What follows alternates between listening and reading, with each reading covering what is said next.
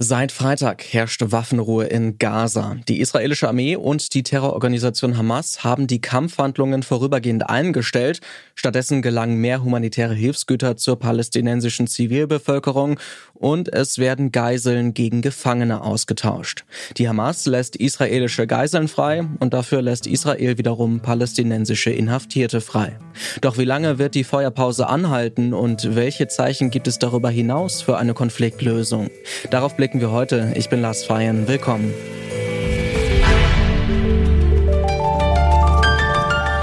Zurück zum Thema.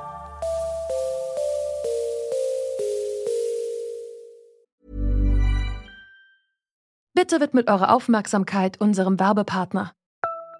Die Suche nach geeigneten Mitarbeitenden kann viel Zeit in Anspruch nehmen, muss sie aber nicht unbedingt, denn man kann sich helfen lassen.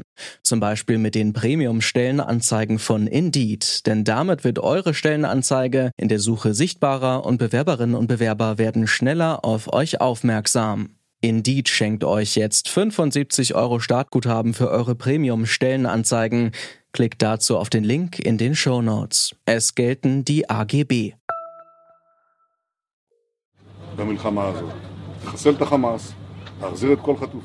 Diese Worte von Israels Ministerpräsident Benjamin Netanyahu vor den israelischen Truppen in Gaza, die sind ziemlich eindeutig.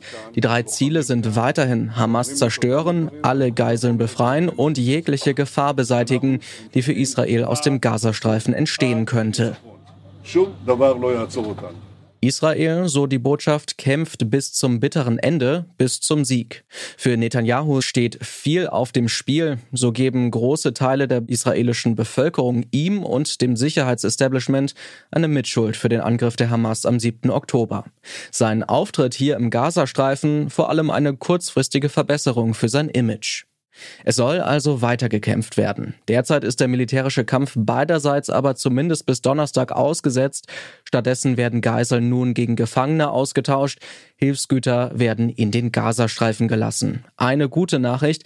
Den befreiten israelischen Geiseln geht es zumindest körperlich gut. Sie brauchen keine notfallmedizinische Betreuung. Happy to say that despite the fact that the uh, harsh conditions they have been under and the um, experience of captivity. They did not um, require any emergent medical uh, intervention. So hat es der Arzt Itai Pessach bei einer Pressekonferenz gesagt. Die hauptsächlichen Gründe bestehen natürlich darin, dass immer noch sehr, sehr viele Geiseln im Gazastreifen festgehalten werden. Und da das im Moment ja ganz gut gelaufen ist mit dem Austausch von Geiseln auf der einen Seite und Gefangenen auf der anderen Seite, denke ich, dass Israel jede Chance nutzen will, noch mehr Geiseln freizubekommen. Das ist die Sicht von Claudia Baumgart-Ochse vom Leibniz-Institut für Friedens- und Konfliktforschung. Sie beschäftigt sich mit dem Konflikt in Nahost und erklärt, dass die Feuerpause nicht nur für Israel, sondern auch für die Hamas wichtig ist. Ja, für die Hamas steht natürlich auf dem Spiel, dass sie jetzt ja schon massiv geschwächt wurde. Also wir haben ja schon letzte Woche gehört äh, von der israelischen Armee, ähm, dass sie äh, im Nordteil des Gazastreifens bereits äh, sehr viel Infrastrukturen auch zerstört hat, der Hamas ähm, sehr viele Kämpfer auch bereits umgebracht hat. Das heißt, für die Hamas ist das natürlich auch eine Gelegenheit, sich neu zu sammeln, äh, Kräfte zu sammeln. Sie wird diese Waffenruhe sicherlich dafür nutzen. Zugleich kommen ja auch palästinensische Gefangene aus israelischen Gefängnissen frei. Und das ist natürlich auch der Versuch, das eigene Image beispielsweise auch im Westjordanland und auch in anderen Orten, wo Palästinenser leben, zu verbessern. Kann man denn von außen abschätzen, wie gut die Hamas derzeit noch organisiert ist? Also es gab ja auch immer wieder Berichte darüber, dass äh, die interne Kommunikation durchaus unterbrochen ist. Ähm, wie schätzen Sie das ein? Ja, das kann man von außen ganz schwer sagen. Das Einzige, was wir wissen, ist, dass die Hamas ja ganz offenbar den Gefangenenaustausch äh, und die Freilassung der Geisel noch verhandelt und organisiert hat. Es gibt weiter Raketenbeschuss aus, oder es gab weiter Raketenbeschuss bis vor kurzem aus dem Gazastreifen auf Israel. Das heißt, die Hamas ist offensichtlich noch nicht komplett zerstört. Wie gut jetzt die interne Organisation überhaupt noch funktioniert, auch die Kommunikation mit den äh, Büros beispielsweise äh, in Katar oder anderen äh, arabischen Ländern, das ist ganz schwer von außen zu sagen. Die Lage in Gaza hat sich also zumindest kurzfristig entspannt. Doch wie geht es jetzt weiter? Hier spielen vor allem andere Staaten eine Rolle, besonders die USA. Washingtons Position hat laut Nahost-Expertin Claudia Baumgart-Ochse einen großen Einfluss auf das weitere Vorgehen Israels. Ich denke, das beeinflusst Israel ganz massiv. Äh, USA ist nach wie vor der wichtigste Partner. Die USA haben ja Kriegsschiffe auch in die Region beordert, um Israel zu stützen, um die Abschreckung letztlich auch wiederherzustellen. Also die USA bleiben der ganz wichtige Partner. Und deswegen ist es ganz zentral, was die USA tun und lassen und was sie sagen. Ja, und Präsident Biden hat ja gesagt, er hält es für legitim, dass Israel versucht, die Hamas zu zerstören, wegen dieses Angriffs vom 7. Oktober. Aber er hat auch gesagt, es könnte schwierig sein, dieses Ziel auch zu erreichen. Das heißt, er hat durchaus Zweifel daran geäußert, ob das möglich sein wird. Und ich denke, im Moment laufen die diplomatischen Kanäle sozusagen heiß, um zu versuchen, aus der Waffenruhe vielleicht auch, auch eine längere Phase des Schweigens der Waffen zu machen. Sie haben Katar gerade auch schon angesprochen. Der Staat hat ja auch beim Geiselaustausch eine Rolle gespielt. Wie wichtig ist denn die Rolle von diesen Staaten in der Region vielleicht auch? Also ich halte die Rolle von diesen Staaten eigentlich wirklich für zentral. Katar und Ägypten haben ja jetzt die Freilassung der Geiseln äh, verhandelt mit der Hamas. Sie sind eine der wenigen Staaten, also gerade Katar, der noch äh, Beziehungen überhaupt zur Hamas hat und Kanäle hat. Also das war zentral wichtig.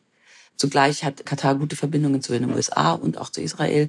Also das war ähm, wirklich zentral wichtig.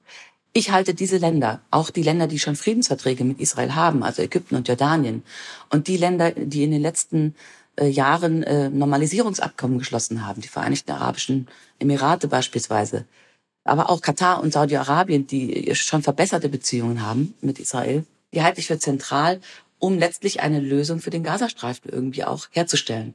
Denn was passiert eigentlich nach dem Krieg? Wer regiert dann im Gazastreifen? Wer wird die Kontrolle übernehmen? Und da haben wir bisher von der israelischen Seite noch keine, ja, keine ganz systematische Antwort drauf gehört. Und ich denke, dass diese Staaten dort stark unterstützen müssten und eine wichtige Rolle einnehmen sollten. Dann schauen wir doch auch noch mal tatsächlich ein bisschen in die Zukunft. Also die Feuerpause ist jetzt erstmal bis Donnerstag verlängert worden und das war ja schon von Anfang an Teil der Absprache, dass das verlängert werden kann für ein paar Tage. Könnte sich daraus denn trotzdem noch mehr entwickeln? Vielleicht sogar ein andauernder Waffenstillstand? Also ich denke, dass sich kurzfristig tatsächlich mehr entwickeln wird. Israel hat schon angekündigt, wenn die Hamas zusichert, weiter Geiseln zu befreien, dann würden sie auch die Waffenruhe sozusagen täglich erneuern. Das heißt, ich könnte mir vorstellen, dass es noch über Donnerstag hinaus eine Verlängerung gibt, wenn die Hamas zusichert, dass weitere Geiseln freikommen. Und die äh, Israelis lassen dafür ja auch äh, im Gegenzug regelmäßig Gefangene aus israelischen Gefängnissen frei, also palästinensische Gefangene. Das heißt, das werden wir sicher sehen. Ob es ein dauerhafter Waffenstillstand sein kann, darüber bin ich noch eher unsicher. Israel hat eigentlich gesagt, sie wollen den Krieg weiterführen. Sie wollen die Hamas tatsächlich vollständig zerschlagen. Ja, für eine dauerhafte Waffenruhe bräuchte es eben im Grunde so etwas wie Sicherheitsgarantien für Israel, dass es keinen weiteren Angriff der Hamas mehr geben kann. Solche Sicherheitsgarantien müssten die USA, müssten die arabischen Nachbarländer übernehmen.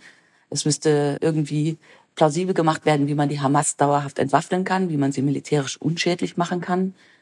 Für solche eine Waffenruhe braucht es eben auch, das, was ich eben schon angesprochen habe, eine Lösung dafür, wer den Gazastreifen denn nach dem Krieg dann regiert.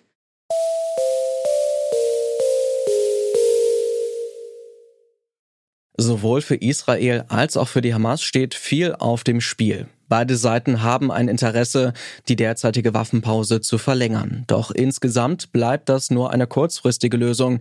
Wie der Konflikt insgesamt gelöst werden könnte und vor allem wie der Gazastreifen nach dem Ende des Krieges regiert werden kann, das bleibt weiterhin unklar.